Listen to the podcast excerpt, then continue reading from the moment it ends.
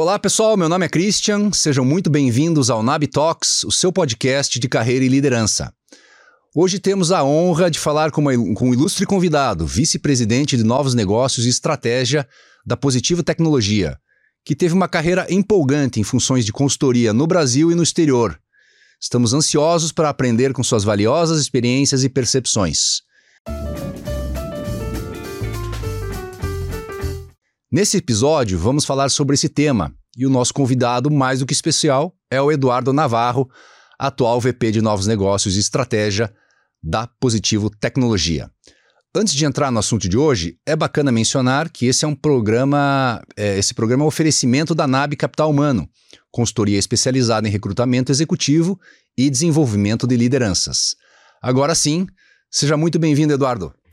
Muito obrigado. Primeiro, um prazer né, estar aqui. Obrigado pelo convite. Espero que eu possa contribuir de alguma forma aí com, com as pessoas que estão assistindo, tanto no ponto de vista de carreira quanto até na própria vida. Com certeza, Eduardo. Vai ser muito legal. Tua experiência profissional e de vida é fantástica. Tenho certeza que vai agregar valor para muitas pessoas.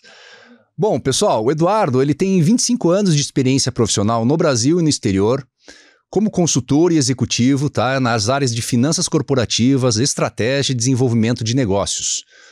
Uh, é vice-presidente de novos negócios da Positivo Tecnologia, como eu já comentei. Anteriormente, ele criou e transformou três unidades de negócio e atuou, atuou principalmente em serviços profissionais, serviços financeiros, recursos naturais, manufatura, bens de consumo e varejo. Como consultor de gestão, atuou como co-líder da McKinsey Company e como sócio-diretor regional da KPMG, consultoria no sul do Brasil, bem como fundou e liderou a prática brasileira da KPMG no Reino Unido. Tem uma vasta experiência com times de M&A e estratégia. Serviu inúmeras empresas no Brasil e no exterior em tópicos como criação de valor, crescimento, novos negócios, internacionalização, captação de recursos e transformação. Tá? Como executivo, atuou no Lloyds Bank, MoneyGram, AXA no Reino, no Reino Unido e nas áreas de finanças, desenvolvimento corporativo e estratégia, respectivamente construindo histórico comprovado de execução e geração incremental de fluxo de caixa para essas empresas. Eduardo possui mestrado em gestão pela Universidade de Bristol, pós-graduação em finanças pela FGV e graduação em administração de empresas pela FI Business School. Ufa, Eduardo, Nossa. quase perdi o fôlego, cara. Que é isso? Vê como o tempo legal. passa. É, não dá nem pra gente contar que a gente é muito jovem, né? Não, não dá. Boa. Cara, me conta um pouco dessa carreira, assim, de forma resumida, claro. Poxa, é, na verdade, tudo começou, acho que, fazendo uma reflexão. Acho que todos, como fazem no início, é, pensando das coisas de fato, o que você quer fazer na vida. E no começo talvez você não saiba muito. E aí, para mim, o que me ajudou muito foi pensar as coisas que talvez eu não queria fazer na vida. E eu comecei por eliminatória. Até que chegou no momento que eu, eu até para a própria faculdade, ingressei em administração para, obviamente, abrir quais eram as minhas opções. E logo em seguida comecei a, a trabalhar. E aí eu acabei descobrindo né, o, o, que era a parte de consultoria, bem, bem no início da carreira.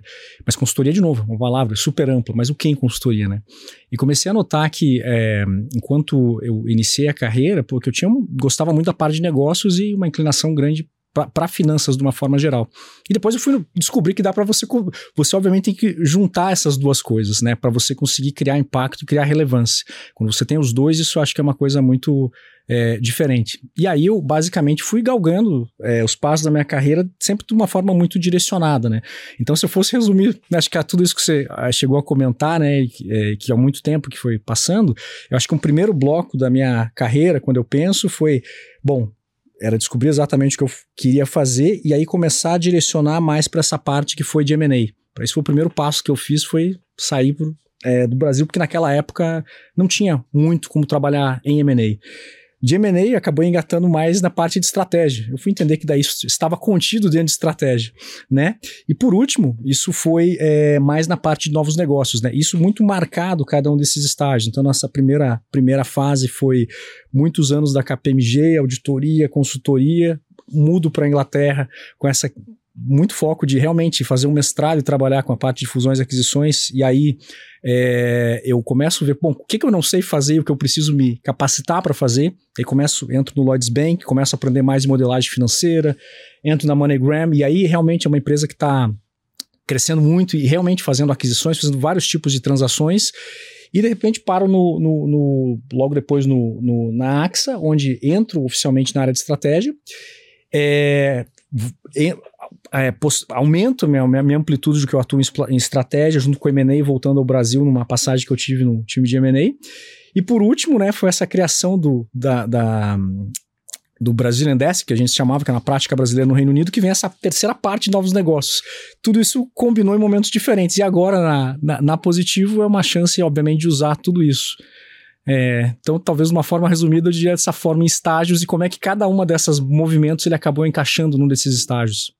Muito legal, né? Você ficou, o quê? Mais de uma dezena de anos em consultoria, né? 15, quase 18 anos, né? Sim, sim. E aí, mais recentemente, migrou para uma indústria. Sim. Como é que foi? É, como é que foi essa migração? Fazia parte dos teus planos, da tua planejamento de carreira? Me conta um pouco disso. É, não, na verdade foi até bem interessante. Por quê? Porque é, lá atrás, quando eu comecei em consultoria, teve um período, cara, muito mais jovem. Eu saí de consultoria e fiquei esses cinco anos, mais ou menos, pouco seis anos, como executivo entre AXA, MoneyGram, é, Lloyds Bank. E obviamente aprendi muito, gostei bastante, é, mas eu queria ter mais tempo de consultoria naquela ocasião e, e, e, trabalhar nessas intersecções de consultoria com fusões e aquisições, consultoria com, com estratégia. E aí tive a chance de fazer isso depois retornando para consultoria. Depois que eu, obviamente, tive muitos anos trabalhando, daí cheguei nesse ponto que eu falei, bom, eu consegui criar esses blocos todos, né? Que foi, foi dessas áreas de especialização, várias, é, vários, assim, projetos diferentes, locais diferentes, países diferentes. E olhando no momento que eu tô, eu falei assim, bom, por que não juntar tudo isso e aplicar isso na prática como executivo? É, e uma das grandes motivações também era aplicar isso como executivo, porque lá na frente, né, talvez olhar uma parte até como, como conselheiro, olhar como algum outro, até como empreendedor, ou algum, algo que seja, que eu não, ainda não fiz, mas que obviamente me possa capacitar a fazer isso. E agora me parece um momento bom de junção dessas, dessas peças. Bacana, cara. Conta um pouco mais do teu projeto atual, então. Como é que você está fazendo isso, aplicando todo esse conhecimento, experiência para a tua atual empresa? Claro. É, Bom, primeiro assim, a Positivo é uma empresa de capital aberto, né? Ela vem crescendo muito nos últimos anos, diversificou bastante. É, é uma empresa brasileira, acho que isso é uma outra coisa bem genuinamente brasileira, né? Isso é uma coisa interessante. A gente vê esse, esse caso. E no, o dia a dia, basicamente, é o seguinte: nosso, nosso mantra é como criar mais valor para o negócio no dia a dia. Né? E isso atuando na empresa de uma forma é, em, de uma forma super ampla. Desde assim de olhar quais são os negócios atuais que de fato eu posso avançar ainda mais ou que existe oportunidades na granularidade para crescer, aumentar a rentabilidade, assim como olhando negócios que são adjacentes aonde a gente atua. É, tudo isso sempre combinado com uma questão de orgânica e inorganicamente, e o que ob obviamente não pode faltar em nenhum lugar é você ter uma execução impecável, porque no PowerPoint é bonito, você tem que sair do PowerPoint e vir pro dinheiro no bolso.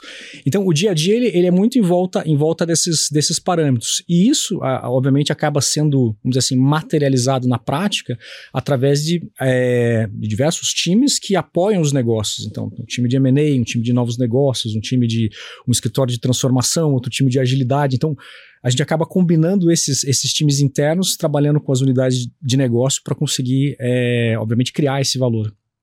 Joia. E aí vocês estão, obviamente, teu papel lá passa por fazer uma avaliação de todos os negócios e que vocês têm, mas também olhando sempre para o mercado com possibilidades de, de M&A. Sim, sim, absolutamente. Não, assim, não só de M&A, né? Porque o M&A, ele, tende sempre -se a acreditar que é você comprar sempre alguém.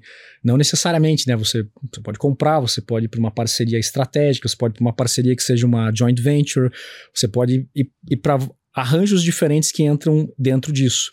É, mas sim, e, e, sempre uma, uma. Obviamente é importante sempre pensar, bom, mas eu antes de ir eu pra partir para alguma, alguma coisa desse sentido, que é o melhor, eu fazer dentro de casa ou eu vou ter que ir com alguém, né? Uhum. Então são sempre reflexões que a gente acaba tendo no dia a dia. Legal. Bom, pessoal, pessoal que é de Curitiba, eu acho que todo mundo conhece bem a história da Positivo Tecnologia. Ela realmente, você comentou no início, o negócio dela mudou bastante nos últimos anos, né? Lá atrás era uma venda de PCs e notebooks e hoje talvez isso nem represente praticamente nada do business. Conta um pouquinho dessa transformação, o que, que você, no que, que você participou, como é que está posicionada a Positivo hoje. É, bom, a Positivo, ela, eu diria assim, é uma empresa que ela, ela, ela vem, sem dúvida nenhuma, se transformando aí ao longo dos últimos, dos últimos anos, né? Principalmente depois da pandemia, ela quase que triplicou de tamanho, né? Dado, obviamente, os mercados que ela atuava e as demandas novas que surgiram nesses mercados. É, mas ao mesmo tempo, o que é interessante, quando você olha para a empresa hoje e para para pensar um pouco nela assim no futuro, né, ela, ela gradativamente ela vem sempre inovando. Né? né? Recentemente posso falar isso porque é público, né? Publicamente anunciado, a gente decidiu entrar no, no setor de, é, de segurança e automação. Né? Pouco tempo foi feito o anúncio, é, e logo em seguida é, partiu até para um movimento é, inorgânico, combinado com a nossa. combinado já com o desenvolvimento de uma unidade de negócio. Então, isso é uma coisa bastante né, inovadora, mas que assim. Dentro do DNA da, da, da empresa, ele está lá já essa cultura de, a gente fala muito de intraempreendedorismo, né? E que isso é, é, é, é, bacana porque você combina esse intraempreendedorismo né, com a tua capacidade de execução e com o planejamento de, bom, quais são os lugares de fato que eu vou priorizar minha energia e meu tempo.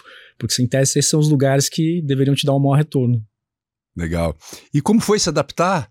Né, que como consultor você prestou serviço para diversas empresas e agora está focado numa empresa só. Uhum, sim. E aí? É melhor? É mais legal? Como é que está isso? Não, isso é uma coisa assim que era um, na minha cabeça o que acontece na consultoria você obviamente você tá você trabalha em múltiplos projetos né, ao longo da tua vida simultaneamente com pessoas muito diferentes é, locais diferentes culturas diferentes e, e, e, se, e, eu diria assim até tipo, brincava muito assim em situações que as pessoas perdem o sono por razões diferentes você quer ajudar ela a não perder mais o sono é, e, e eu sempre tinha uma preocupação de que eventualmente depois que eu eventualmente fizesse esse movimento como executivo, que eu tinha isso nos planos, eu gostaria de ir para um local onde é, não fosse multissetorial. Ou seja, você não está olhando simplesmente uma empresa, uma indústria que presta serviço para num determinado mercado. Eu queria alguma coisa que fosse muito mais abrangente que isso quais opções que você tem? Ou uma empresa que realmente é multissetorial e atua em vários locais, ou você trabalhar numa holding de algum grupo que olha isso. É, então, ne, por esse quesito, para mim, ele atingiu uma coisa bem bacana, que a Positivo ela tá desde o mercado de pagamento, passando lá por servidores, aí entra em, em, em computadores, né? E, e, também serve diferentes tipos de cliente. Então, eu acho que isso é um prato cheio para quem é, é ex-consultor e gosta, e gosta bastante disso. E em relação à adaptação, né, isso assim, dado o histórico, isso não, né, não é uma. É mais assim, quase que do dia a dia, né? Porque isso acaba vivenciando muito. E é um lugar muito agradável, pessoas muito bacanas. Bacana. Que bacana. E, e família, com tudo, com todas essas viagens, adaptação, mora, mora nos Estados Unidos, morou em Curitiba. Você chegou a morar em São Paulo também? Eu cheguei, na verdade, cheguei a morar em Londres, na, nos Estados Unidos, cheguei a morar em Londres, é, na Inglaterra como um todo por oito anos, né? Do primeiro ano foi em Bristol, quando a gente foi fazer o um mestrado lá, e depois o restante foi em, em Londres e, e, em São Paulo também. Então, assim, do período que eu fiquei fora de Curitiba foi mais ou menos é, dez anos, próximo de dez anos. É, e assim, uma boa. Você só percebe isso, na verdade, que essa, essa, essa questão de testes tocou no ponto de família, mas assim, é, no meu caso, particularmente, a questão familiar sempre teve um peso muito grande nas decisões, né? É, eu, eu, por exemplo, quando eu decidi ir para fora, né? Eu tinha acabado de casar, eu e minha esposa decidimos ir estudar na Inglaterra, fazer um mestrado é, em comum acordo, mas por razões diferentes. Ela muito mais no sentido se tinha um desejo de sempre morar fora, eu tinha mais o, o, sentido de falar, bom, eu queria pegar e trabalhar com fusões e aquisições não tinha no Brasil. Chegamos num acordo, a Inglaterra era o país que fazia sentido para nós, porque combinava uma educação de, de ponta, obviamente, com, com um mercado de trabalho mais pujante da, da, da, da Europa, né, e, e, eu sou meio eu sou meio suspeito para falar da Inglaterra, porque a Inglaterra realmente é um lugar fantástico, né, é, de trabalho.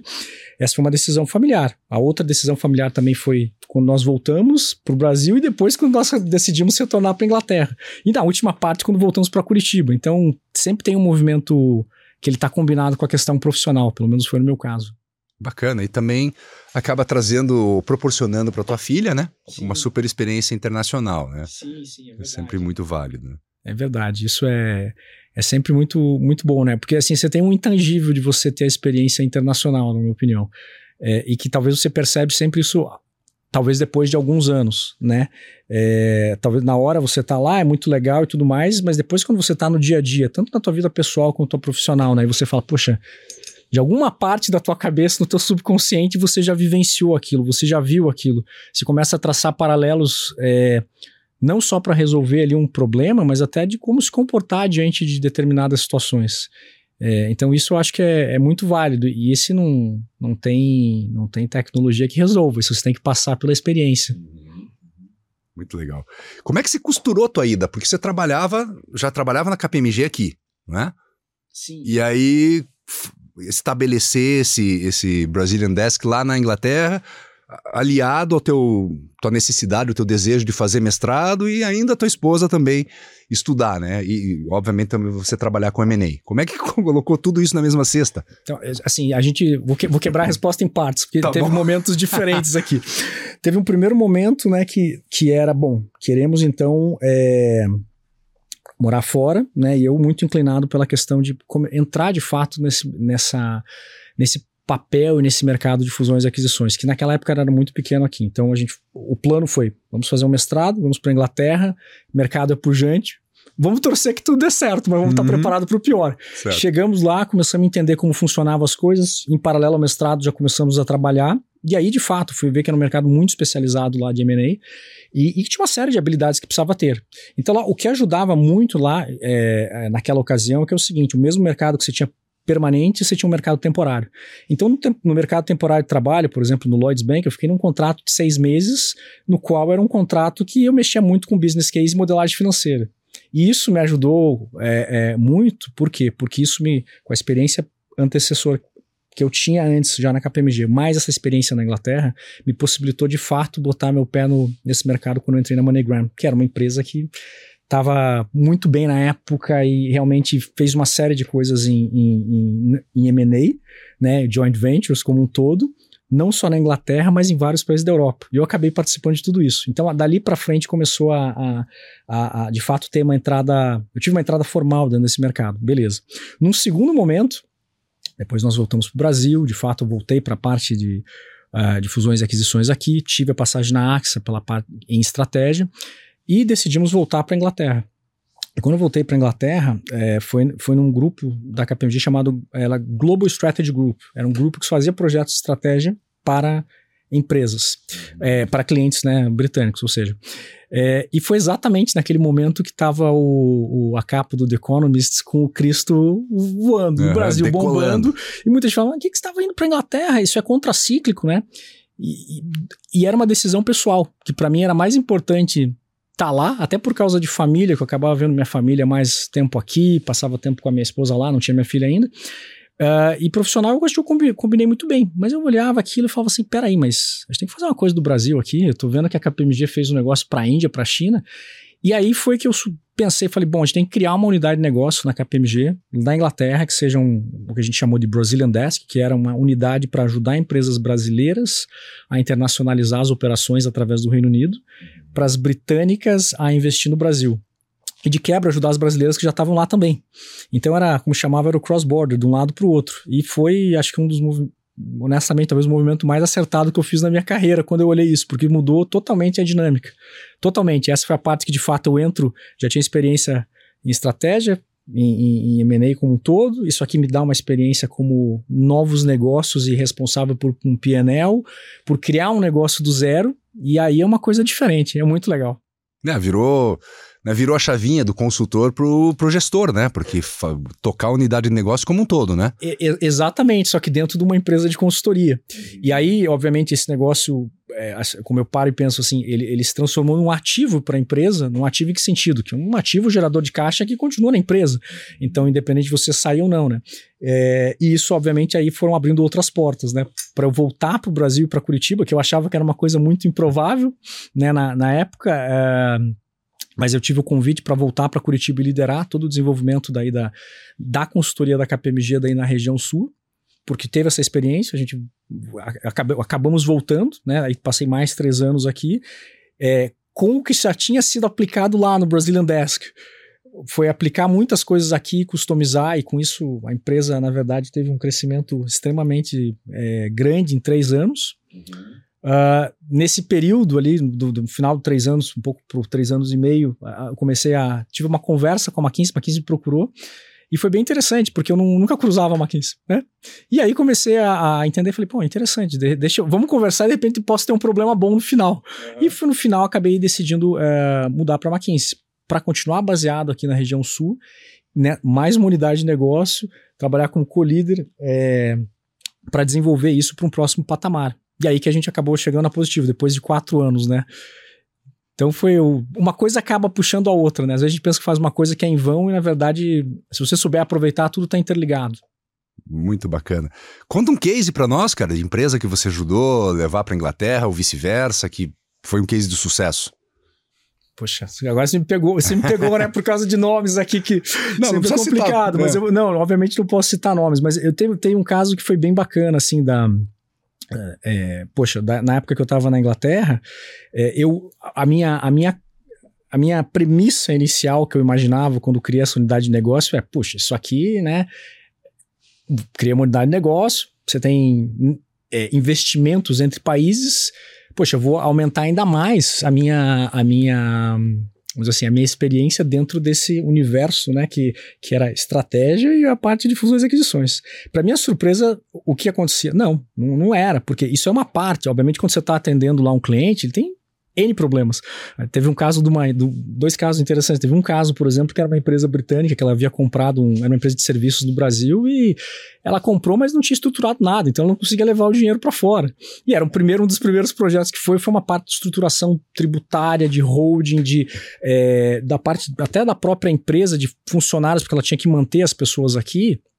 É, operacionalizando, né? Muitas pessoas saíram que eles não tinham pensado. Então, e, e, aí eu comecei a ver que essa parte, quando você está ajudando as empresas, ela, você tem que botar um chapéu que assim, pô, o que, que tira o sono dessas empresas, né? Então, pode ser qualquer assunto. Esse foi um caso.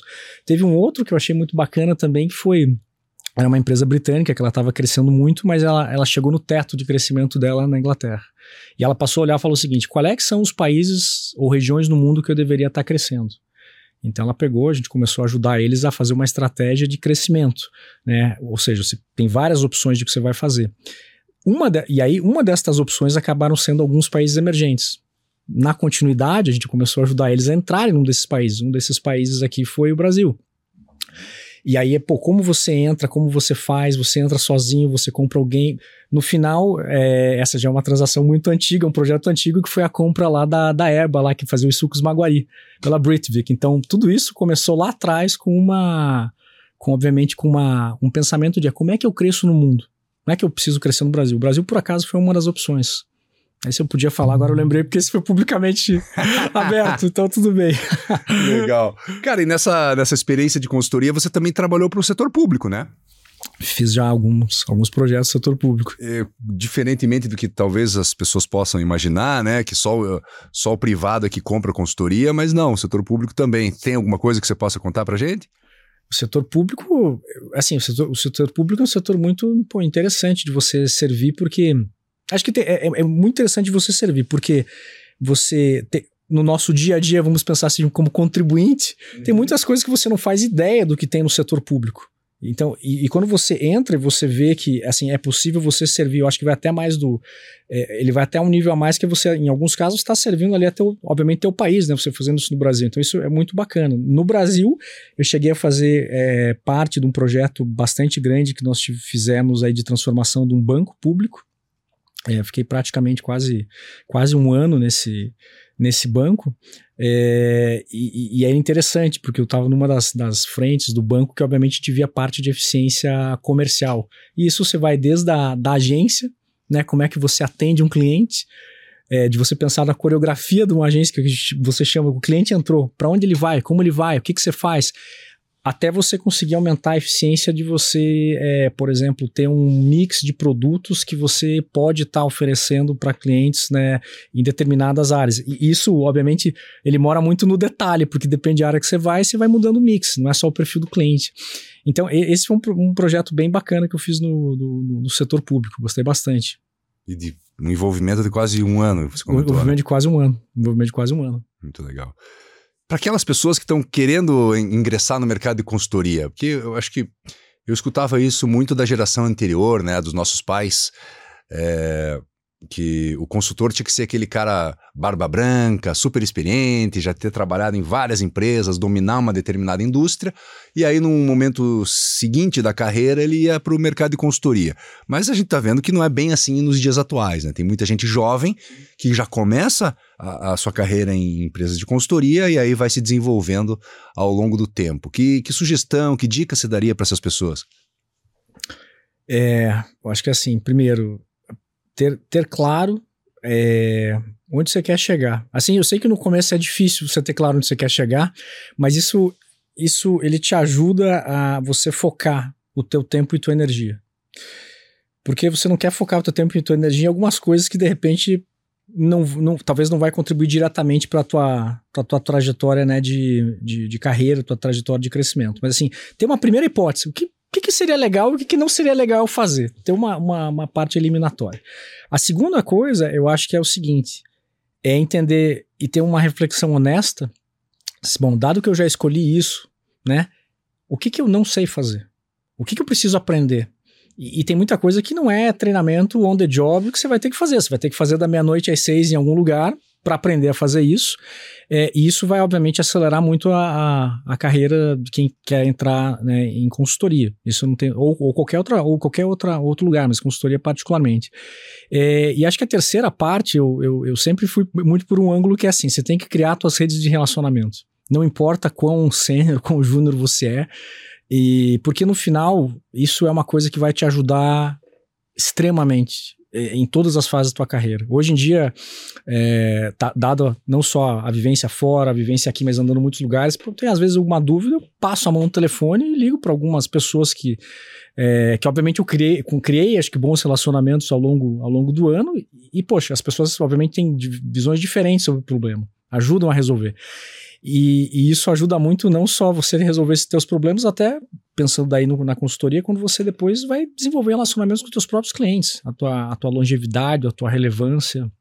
Então acho que são as combinações dessas três coisas. Saber o que você quer e o que você não quer, é você pensar onde você vai dedicar esse teu tempo de fato, ser honesto com você para saber o que você não tem e você correr atrás do que você precisa uhum. e desenvolver uma rede de relacionamentos poderosa. Bacana. É, bom, todo mundo sabe, ou nós sabemos, né, que quando você está num ambiente de consultoria, é um ambiente muito dinâmico, você tem que atender diversos setores, você participa de um grupo A aqui, você lidera um grupo B ali. Como é que você acha que essa experiência te ajuda na posição atual? Ah, putz, você, você, acaba, você, acaba faz, você acaba passando por muitas situações que dão certo e dão errado. E, e você, de novo, você começa a pensar: bom, o que, que eu aprendi com esse negócio?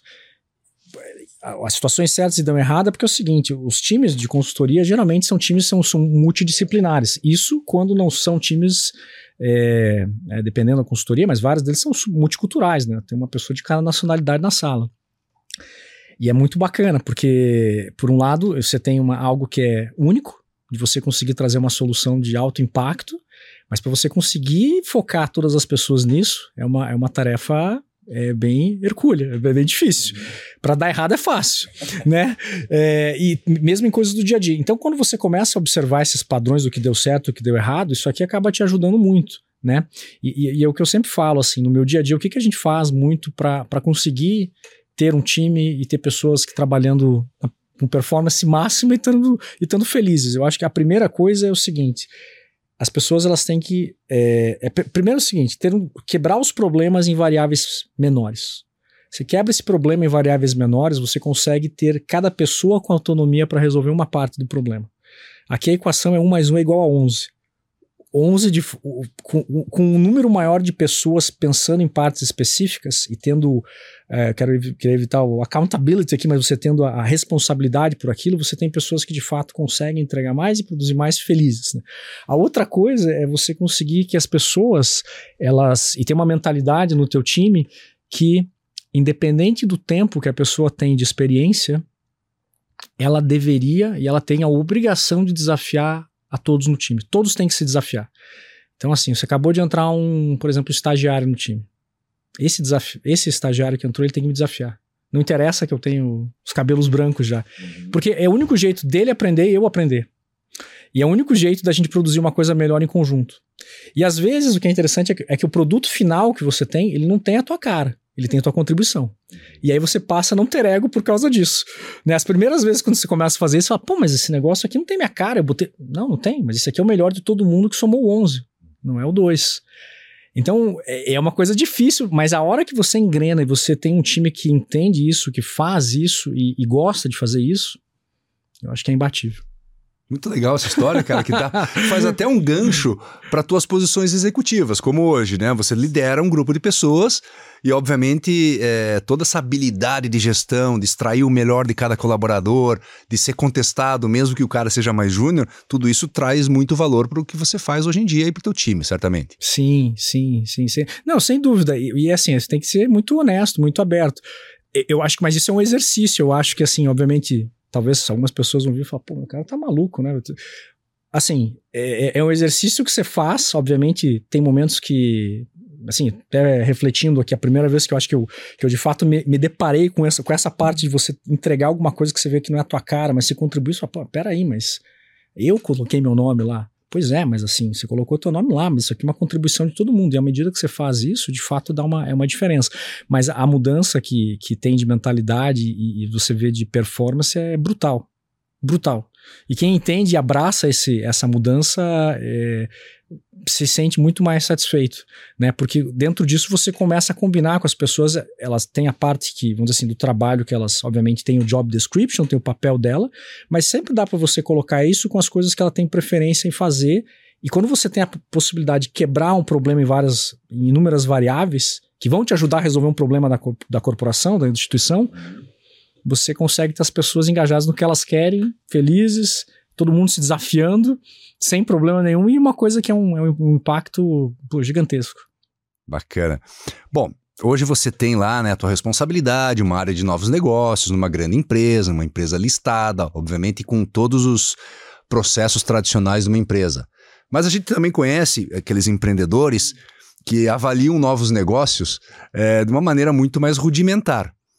Como é que você, para o nosso público, para entender, quais são as diferenças entre o cara que faz aquilo de uma maneira muito mais simplista, né, e muito mais, vamos dizer assim, no feeling, uhum. do que de uma maneira muito mais sistematizada, como o que vocês devem fazer? É...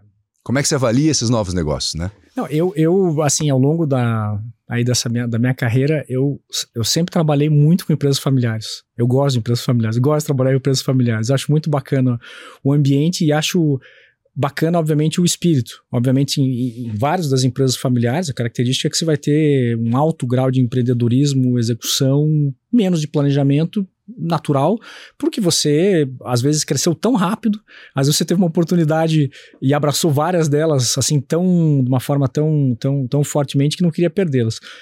Mas o que eu, o que eu diria é, é o seguinte: o que, que, é importante quando você vai olhar, acho que um, um, um mercado, independente de qual até a empresa, mas eu, é, a primeira coisa é o seguinte: é entender, antes de olhar o mercado, é assim, onde eu quero chegar com a minha empresa? Qual é a minha aspiração? E isso não tem uma resposta certa. Não, cada empresa tem sua resposta. Por exemplo, você pode ter uma empresa familiar que fala, o dono, eu quero tanto de dividendos. Cada sócio Cada sócio. tem, então, por isso que é importante, porque isso aqui você tem que chegar num consenso de empresa, ou, ou minimamente num consenso que é, ou, ou, seja, eu quero ter uma empresa que é muito grande, eu quero ter uma empresa que é muito rentável, eu quero, de repente, materializar isso aqui, né? Uma empresa que vale mais hoje, que vale mais daqui a cinco anos do que ela vale hoje. Cada uma dessas aspirações, elas vão te levar para caminhos diferentes. Então, esse. E quando você faz um projeto de estratégia numa consultoria ou que você faz estratégia numa empresa, você sempre volta para essa pergunta inicial, que é onde eu quero, qual é a minha aspiração. Uma hora que você tem isso definido, você fala, bom, tudo bem. Então, já que eu, eu, eu sei onde eu quero chegar, por exemplo, é ter tanto de dividendos no meu bolso daqui a sei lá, cinco anos, eu aumento em tantas vezes. Tá bom. Aí você sabe suas condições de contorno do que não dá para você fazer. Ah, então eu não vou comprar ninguém fora, eu vou ficar restrito ao meu estado. Tá bom, tá, tá definido. Aí eu falo o seguinte: olha, onde que eu vou. É, bom, qual é a minha situação atual quando eu vejo uma empresa hoje? Onde é que eu sou bom? Onde é que eu não sou, né? E onde é que eu vou atuar? Que mercado que eu tenho que atuar para fazer isso? Essa é uma outra reflexão importante. Porque o mercado, de novo, né, Você pode olhar o mercado como um todo. Ah, fala assim: ah, o mercado de chutar qualquer mercado aqui. O mercado de energia é um mercado bom, muito, muito genérico. Você tem que olhar o mercado como um todo. Quem distribui ganha um jeito, quem produz ganha de outro. O cara que está em solar ganha tanto, o cara que está em eólica ganha todo. Então você tem que entrar na granularidade do mercado para falar assim: onde é que eu atuo? Porque o ideal é que se atue em mercados que cresçam com rentabilidade. Essa é uma coisa. Aí você faz essa escolha de mercado. Fazendo essa escolha de mercado, Assim, mas como eu atuo, dado que eu tenho meu ponto de partida? Poxa, eu entro sozinho, eu compro alguém, eu. O que, que eu faço? Eu pego um escritório de, de representação? Eu não sei. Você tendo essa sequência, ela te ajuda a, a, a saber que você vai aumentar as chances de criar valor para o teu negócio. Porque simplesmente falar, ah, vou fazer isso, vou fazer aquilo, né? Não, não necessariamente você vai chegar nisso. Parece muito longo, muito processual, né, muito é, burocrático, mas não é. Isso aqui é um raciocínio lógico e sequencial, né, que qualquer empresa de fato ela pode pode é, pode colocar em prática.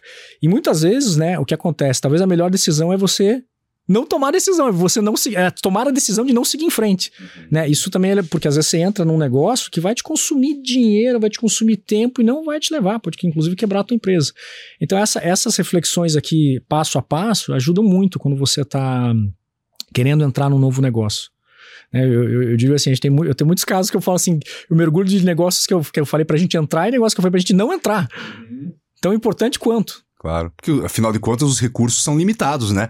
Tempo, é, recursos. O tempo, dinheiro, tudo é limitado. Você tem que saber é, escolher, né, em que aposta vai fazer. Sim, você tem que escolher suas brigas. Muito legal. Cara, que segmentos, considerando o futuro, 5, 10 anos, essa transformação, né, cada vez mais intensa no mercado, que segmentos você enxerga com, assim, bons olhos? O que você acha que vai frutificar aí nesse futuro? Falando de Brasil. Falando de Brasil como um todo. É, bom, vamos lá.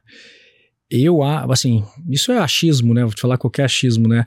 É, na, na época da, lá, do, lá da, da Inglaterra, eu, eu, eu, entre aspas, eu tinha que ser um especialista brasileiro para as empresas britânicas. Então eu tive que estudar bastante o Brasil. Uma coisa que eu, que eu que nunca saiu da minha cabeça é o seguinte, que o Brasil, ele, é, infelizmente, em poucos períodos, ele chegou a investir é, o percentual correto do PIB em infraestrutura. Não sou economista, mas eu lembro lá daquela época que isso é igual ao valuation de uma empresa. Se você tem uma empresa que é de capital intensivo e você não faz o investimento no que você precisa no teu, cap, no teu cap, ativo fixo, no teu ativo imobilizado, no teu capex, vai chegar um momento que a empresa não vai crescer tanto quanto ela pode. Infelizmente, eu acho que o Brasil é esse caso, porque ele, ele tem, ele, ou seja, ele cresce em várias partes, mas ele não, vai, não cresce como um todo. É uma crença que eu tenho as pessoas gostam ou não, mas é uma crença. Então eu acho que o país ele sempre vai ser um país de altos e baixos, como a gente tem, né? É, não acho que vai virar uma China, não acho que vai virar uma Índia, que nem esse projeto passar, não acho que vai ter uma estrutura dos Estados Unidos e, Inglaterra, tá? Mas eu acho que sempre por ser, ter uma assimetria de informações do Brasil, ou seja, todo mundo não tem acesso às mesmas informações e, e não, tem muita coisa que não necessariamente ela é aberta e clara, sempre vai ser uma jabuticaba. Ou seja, a oportunidade de ganhar dinheiro no Brasil está em saber como o Brasil funciona em determinadas coisas e você conseguir explorar o máximo daquilo. É, tem, tem setores, quando você olha private equities, que eles pegam teses de consolidação e distribuição. Distribuição tem muito pouco, se você olhar né, de tecnologia de ponta. Mas vão lá, consolidam distribuidores. É uma, é uma, é uma tese. Pode-se pegar vários distribuidores e fazer algo melhor. A outra tese que tem é, por exemplo, você pega começa a olhar as corretoras de seguros está se consolidando. O Brasil ele é um mercado muito, é, ele é muito, ele não é tão avançado como né, Japão, como é, a própria Inglaterra em seguros. Então tem, existem oportunidades para isso também. Mas de novo, para mim grano, o, o, o diabo está no detalhe aqui, que é quando você fala do setor e você vai, vai, vai, vai e desce, puxa, aqui tem uma oportunidade no setor né? Então eu acho que cada todo setor que a gente olhar, a gente vai achar oportunidade, independente dessa minha crença talvez mais de longo prazo. Onde a gente olha tem oportunidade de fazer melhor, na minha opinião. É, na, na verdade acho que essa esse cenário todo cria mais oportunidades até do que numa economia muito mais é, tradicional, madura e, e, sólida, vamos dizer assim. Sim, sim. É, eu sempre lembrava, né? Você fala com alguém de fora, o cara, ah, moro na Suíça. Muita gente primeiro pensa, pô, que legal. Não, pô, que chato, mas é tudo igual, você já sabe como vai ser tudo daqui funciona a 50 bem. anos, funciona tudo bem. Não tem nem estresse, né? Parece brincadeira, mas é muito previsível, né? Aqui não, aqui é extremamente imprevisível, não acho que vai, vai, vai, vai deixar de ser. Então, eu, e aí, obviamente, quem começa a diferenciar? Você pode pegar duas empresas e fazer um benchmark, compará-las, né? Quem que é o cara que faz melhor? Ah, os dois estão na mesma indústria e faz igual? Faz, porque o que, que acontece? A atitude que você tem, a posição de capital que você tem, os riscos que você toma, eles te definem. Eles, eles definem como você vai ter. E aí talvez tenha uma, uma, uma, uma, regra de ouro aqui que ela, ela, ela é simples, mas ela é profunda no que eu vou te falar, assim. A criação de valor de um negócio, ela está intrinsecamente associado com o lugar onde você atua, o mercado que você escolheu. Ou seja, é melhor você ser o, o, o último cara de um mercado que ele cresça com rentabilidade, que você ser o primeiro de um mercado que não cresça ou tenha pouca rentabilidade. O vento de cauda te favorece mais do que tua, tua capacidade de criação de valor. Que eu, que eu tô querendo, isso é muito. Tem gente que fala, não, mas isso é óbvio. Não é óbvio.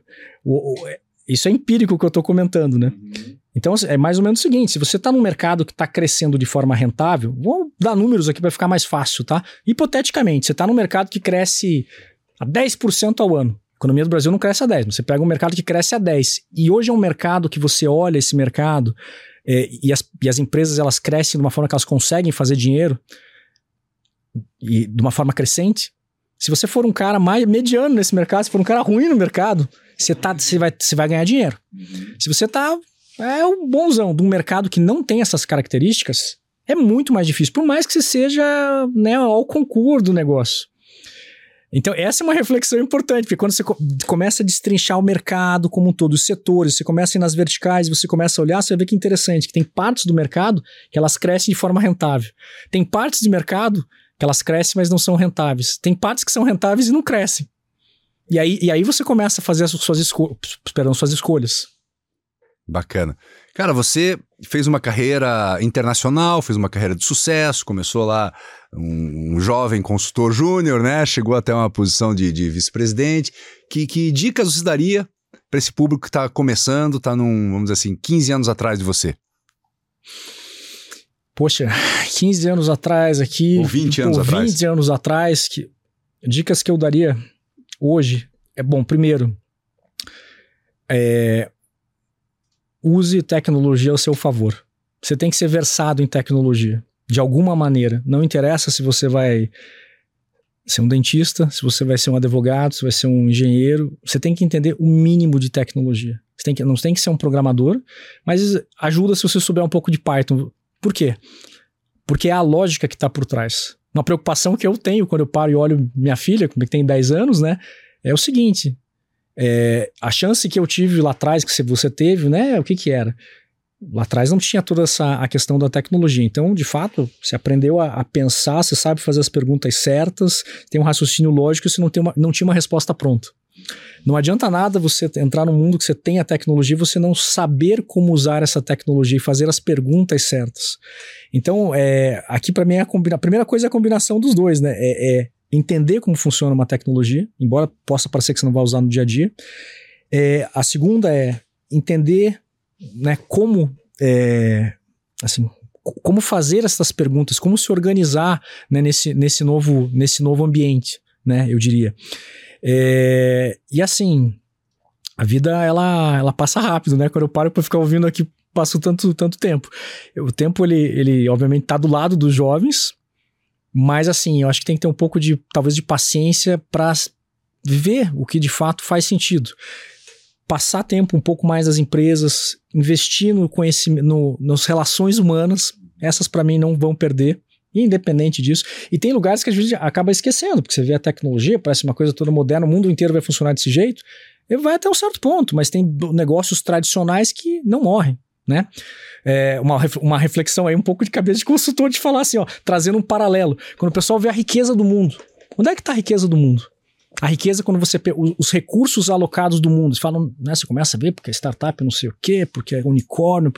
Tá todo, todo o dinheiro, quando você pega. Se você criasse um balanço patrimonial do mundo, onde é que tá esse dinheiro?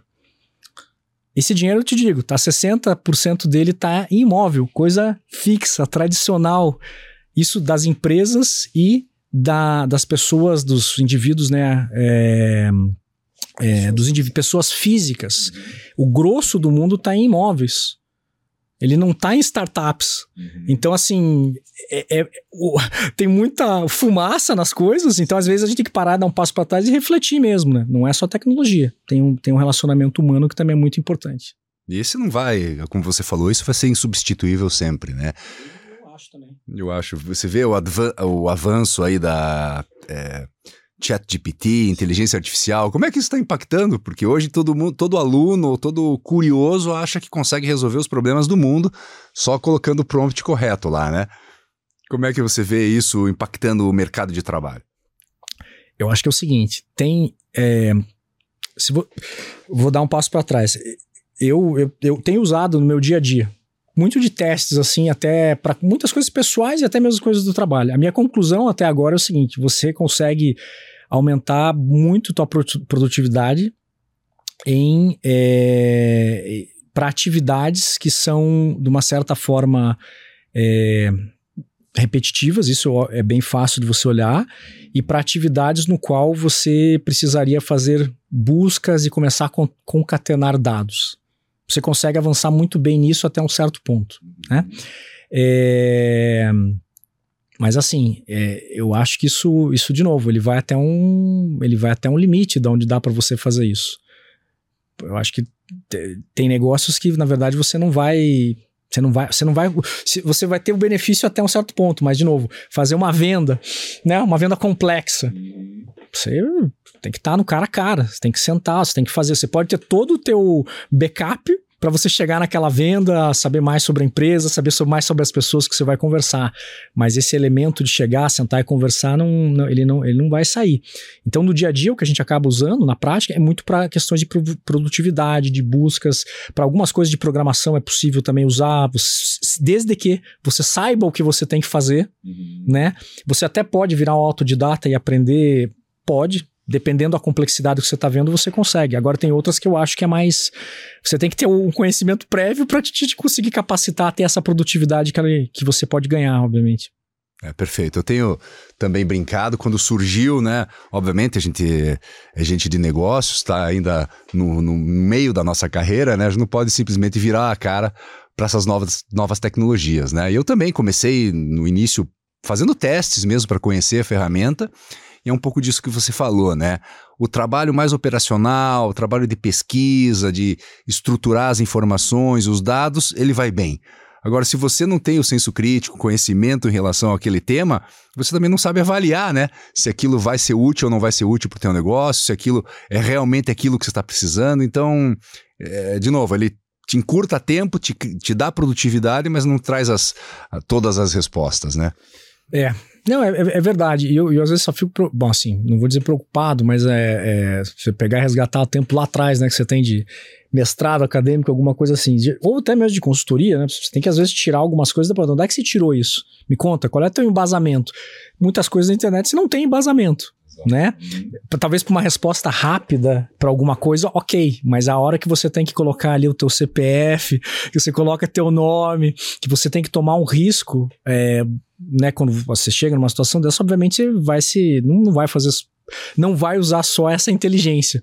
Por isso que eu digo que é muito mais na brincadeira aqui, mas que é, eu acho que pode ser uma boa ferramenta complementar. Bacana, Eduardo. Quero te agradecer. Papo foi super agradável, muito, muito conhecimento, muita experiência, passou rápido. E até a próxima. Imagina, obrigado, obrigado pela oportunidade, né? Um prazer estar com vocês e gostei bastante também. Bacana, obrigado. Eduardo. Pessoal, assim chegamos ao final desse episódio do Nab Talks. Se você gostou do conteúdo, curta, compartilhe e assine o canal. Se você quiser falar sobre recrutamento executivo e desenvolvimento de lideranças, entre em contato conosco. Até a próxima semana com o próximo Nabitox.